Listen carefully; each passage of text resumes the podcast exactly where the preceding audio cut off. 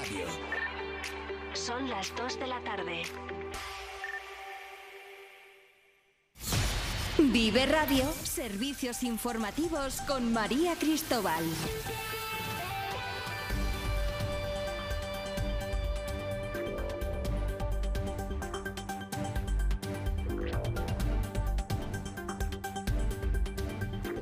Buenas tardes, comenzamos servicio informativo en Vive Radio. A esta hora en Burgos, temperaturas de 19 grados en la capital burgalesa y Aranda de Duero. Suben a los 23 en, Aran en Miranda de Ebro.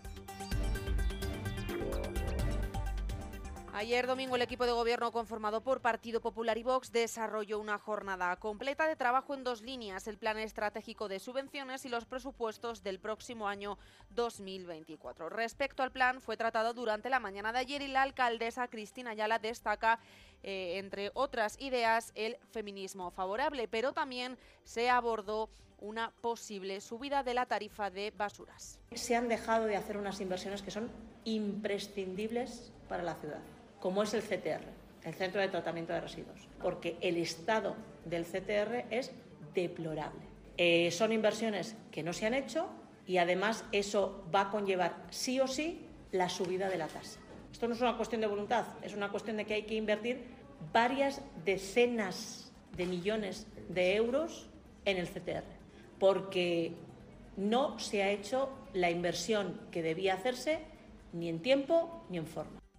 Admitió que una de las actuaciones que tendrá cabida en el presupuesto es el Centro Cívico de Fuentecillas y el Polideportivo de San Pedro y San Felices. Arremetió contra el anterior equipo de gobierno.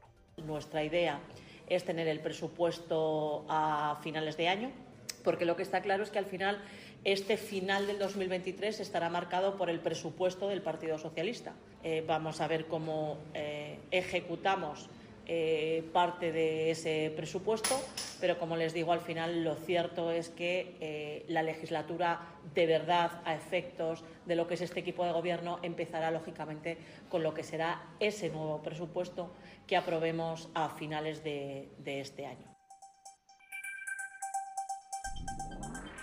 Tras la avenida de Reyes Católicos, la calle Vitoria. Hablamos del carril bici que ya tiene fecha para comenzar las primeras obras. Estas darán comienzo el próximo mes de noviembre, una vez que el expediente se encuentra en la última fase del proceso administrativo, antes de la firma del contrato. José Antonio López, concejal de Movilidad. La obra va a ser muy similar a la que se ha realizado en Reyes Católicos, eh, bajo todas las supervisiones técnicas y además es eh, claramente un cumplimiento del, del programa electoral con el que nos presentamos a las elecciones de el mes de mayo pasado. Eh, nuestra pretensión es eh, realizar cuantos más carriles bici sea mejor, conforme a lo que decíamos en nuestro programa electoral y sobre todo unir los ya existentes. La longitud de este nuevo carril bici que arrancará en Hacienda hasta el puente Gasset será de 900 metros. Esta inversión tendrá un coste total de casi un millón de euros, de los que más de tres cuartas partes contarán con una subvención europea que fue confirmada en su momento por el Ministerio de Transportes. Tres personas, siete ruedas y más de 500 kilómetros por delante. Así comienza hoy la aventura de Sobre Siete Ruedas en el Camino de Santiago. Álvar, Alonso, John Amas y Javier Martínez pertenecen al equipo COFEMFE Burgos que se aventuran en este reto con el objetivo de reivindicar y visibilizar al colectivo de personas con discapacidad.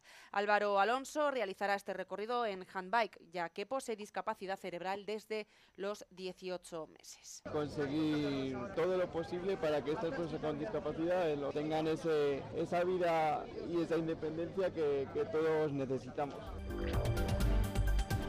En deportes, mala jornada en fútbol para Burgos y Mirandes. El sábado los de John Pérez Bolo caían ante el Albacete por 2 a 1 en un partido que ya perdían de penalti en el minuto 3. Vamos a ver si, si de verdad la accesibilidad que ellos eh, dicen existe y, y, simplemente hacer una reivindicación amable, amable amistosa para que bueno, pues cada vez sea más accesible para todo tipo de discapacidades.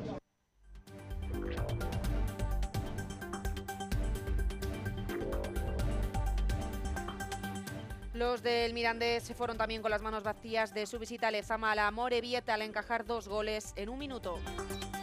Hasta aquí la información local, continuamos con regional.